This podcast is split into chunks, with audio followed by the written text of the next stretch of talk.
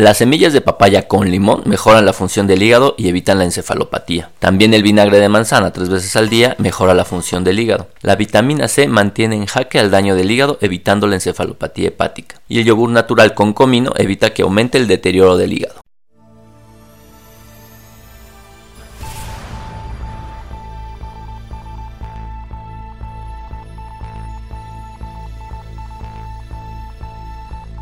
Hola, ¿qué tal? ¿Cómo están? Bienvenidos al podcast para pacientes con enfermedades hepáticas. Mi nombre es Norberto Chávez Tapia, yo soy médico, soy gastroenterólogo y hepatólogo. Y en este podcast vamos a platicar sobre las problemáticas que tienen los pacientes con enfermedades hepáticas. Primordialmente vamos a hablar acerca de cirrosis, de hígado graso, de hepatitis, de todas las enfermedades o alteraciones que un paciente con enfermedades hepáticas puede presentar. El objetivo de este podcast es informarles, darles datos que sean importantes para ustedes, que les puedan ser de gran utilidad para la toma de decisiones. Este podcast no busca la automedicación, no busca el autocuidado, lo que busca es que el paciente pueda seleccionar a su médico, ayudar a su médico, preguntar a su médico. Esto es sin duda muy útil porque va a facilitar el proceso de atención de estos pacientes que suele ser bastante complejo. Sí, así es. Si ustedes creen que estaban en el podcast equivocado, no es así están en el podcast de Esmigastro. Y en esta ocasión vamos a hablar acerca de la encefalopatía hepática. Y quise empezar con lo que usualmente uno encuentra en Internet. ¿Por qué hablar de lo que uno encuentra en Internet?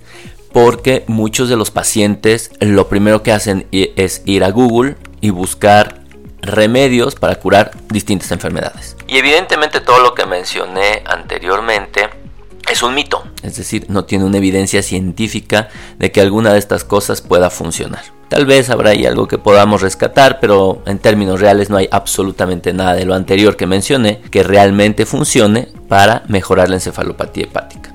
Así que bueno, primero vamos a comenzar explicando qué es la encefalopatía hepática. Para esto, si gustan, en nuestro canal de YouTube tenemos varios videos que explican claramente lo que es la encefalopatía hepática y en nuestra página tenemos el vínculo a través del cual ustedes pueden encontrar uno de los libros que tengo sobre el tratamiento de la encefalopatía hepática, el cual pueden comprar en Amazon y entonces lo pueden leer en todos sus dispositivos. Pues bien, la encefalopatía hepática es una de las complicaciones de la cirrosis hepática. Esto significa que para tener encefalopatía hepática se debe de tener el diagnóstico de cirrosis hepática. Esto se debe a que en los pacientes en los que existe cirrosis hepática, distintas toxinas que producimos naturalmente a través de todos nuestros procesos metabólicos, a través del metabolismo de los alimentos, etcétera, tienen que eliminarse a través del hígado y a partir de ahí por distintas maneras. Pero lo más importante es que en las personas con cirrosis este mecanismo se encuentra alterado. El hígado, primero, no es capaz de poder eliminar todas las toxinas. Segundo,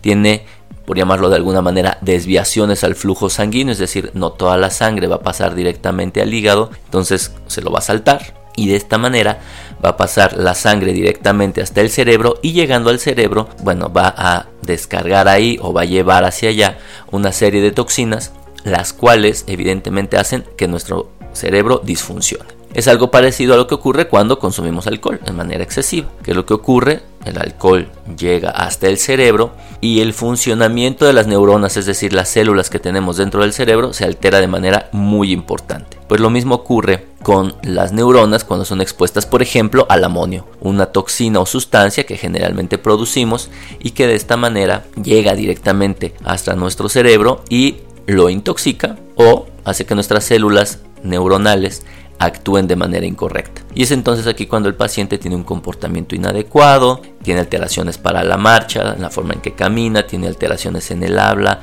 tiene alteraciones en el juicio y esto evidentemente hace que altere de manera muy importante a todos sus familiares, ya que el paciente evidentemente no se da cuenta de esto y los únicos que se dan cuenta es su entorno, la gente que los conoce o la gente que está alrededor de ellos. Ya anteriormente en el podcast habíamos hablado sobre cuándo acudir a urgencias, así que los invito a que revisen todos los episodios anteriores donde hablamos sobre encefalopatía y ahí podrán encontrar cuándo acudir a urgencias. Sin embargo, aquí lo importante es cómo hacer para prevenir la encefalopatía hepática. Pues bueno, lo más importante primero es saber que el paciente está enfermo. Hay muchas ocasiones que el primer diagnóstico que tenemos es la encefalopatía. Esto ocurre en el momento más inoportuno. El paciente usualmente después de que consume alcohol o que tiene una gran transgresión dietética que son principalmente factores de riesgo para el desarrollo de encefalopatía, justo en una reunión, en una fiesta, en un convivio, pues el paciente presenta alteraciones neurológicas que van más allá del consumo de alcohol entonces, bueno, se acabó la fiesta, ¿no? El paciente empieza a tener datos de encefalopatía, pero obviamente pues nadie podía detectarlo y nadie podía prevenirlo porque el paciente no tenía diagnóstico. Entonces, aquí lo más importante es saber que el paciente tiene cirrosis hepática. Lo segundo que se puede hacer para prevenir la encefalopatía hepática es mantener una buena nutrición. El músculo suele ser un órgano al final del día que nos ayuda a detoxificar algunas toxinas, entonces en los pacientes desnutridos es más probable que exista encefalopatía. Una buena nutrición es importante y el mito de que la carne es mala para la encefalopatía, la verdad es que tiene poco sustento, tampoco quiere decir que se pueda comer libremente y en grandes cantidades, pero se puede consumir siempre y cuando esté adecuadamente regulada por un nutriólogo. Lo siguiente es evitar el estreñimiento. Los pacientes con estreñimiento tienen más posibilidades de absorber las toxinas y por ende que éstas lleguen a nuestro cerebro, por lo tanto hay que evitar el estreñimiento en la medida de lo posible.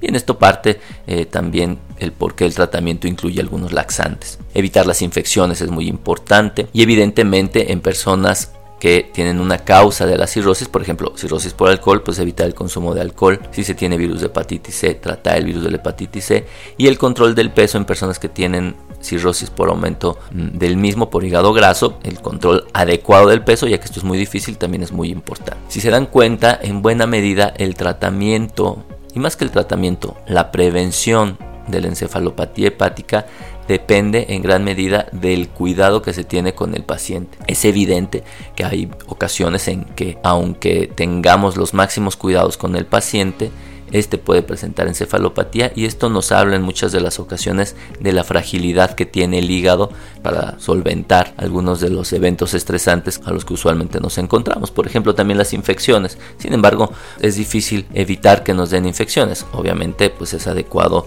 no exponernos a alimentos de dudosa procedencia, evitar lugares muy con una gran agrupación de personas que pueden estar enfermas, por ejemplo, ir hospitales. Pero al final del día depende mucho es decir, depende que no tengan los pacientes encefalopatía del cuidado que tengan, de no dejar sus medicinas, de tener una buena nutrición, de evitar factores que puedan alterar el metabolismo del hígado, etc. Y algo muy importante es justamente evitar estos remedios. Es decir, estos remedios dentro de la historia realmente no se ve que funcionen, pueden alterar algunas cosas. Afortunadamente esta lista que puse pues no suena tan mal, pero obviamente imagínense estar tomando vinagre para gente que no lo necesita y que puede estar terminando en una parte de alcohol, ya que el vinagre finalmente es un, proceso químico más allá del alcohol, o estar tomando vitamina C que les puede dar gastritis a pacientes que tienen encefalopatía, o evidentemente cosas que no tienen ningún sentido.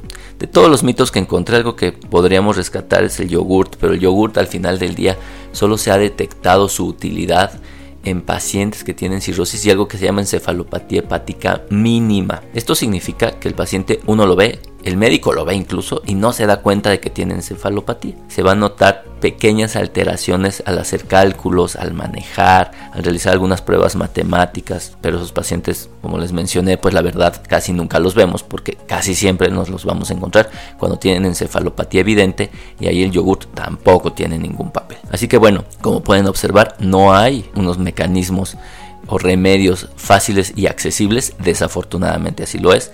Aquí lo que hay que hacer es cuidar mucho al paciente, detectar su cirrosis tempranamente y tener las mayores atenciones posibles para que el paciente no presente encefalopatía hepática. No olviden que si les interesa más el tema, en el sitio www.esmigastro.com encontrarán un vínculo directo al libro de encefalopatía hepática, donde hablamos con más detalle de qué es, cómo se diagnostica y cómo podemos tratarla de manera adecuada. Espero que hayas disfrutado esta emisión.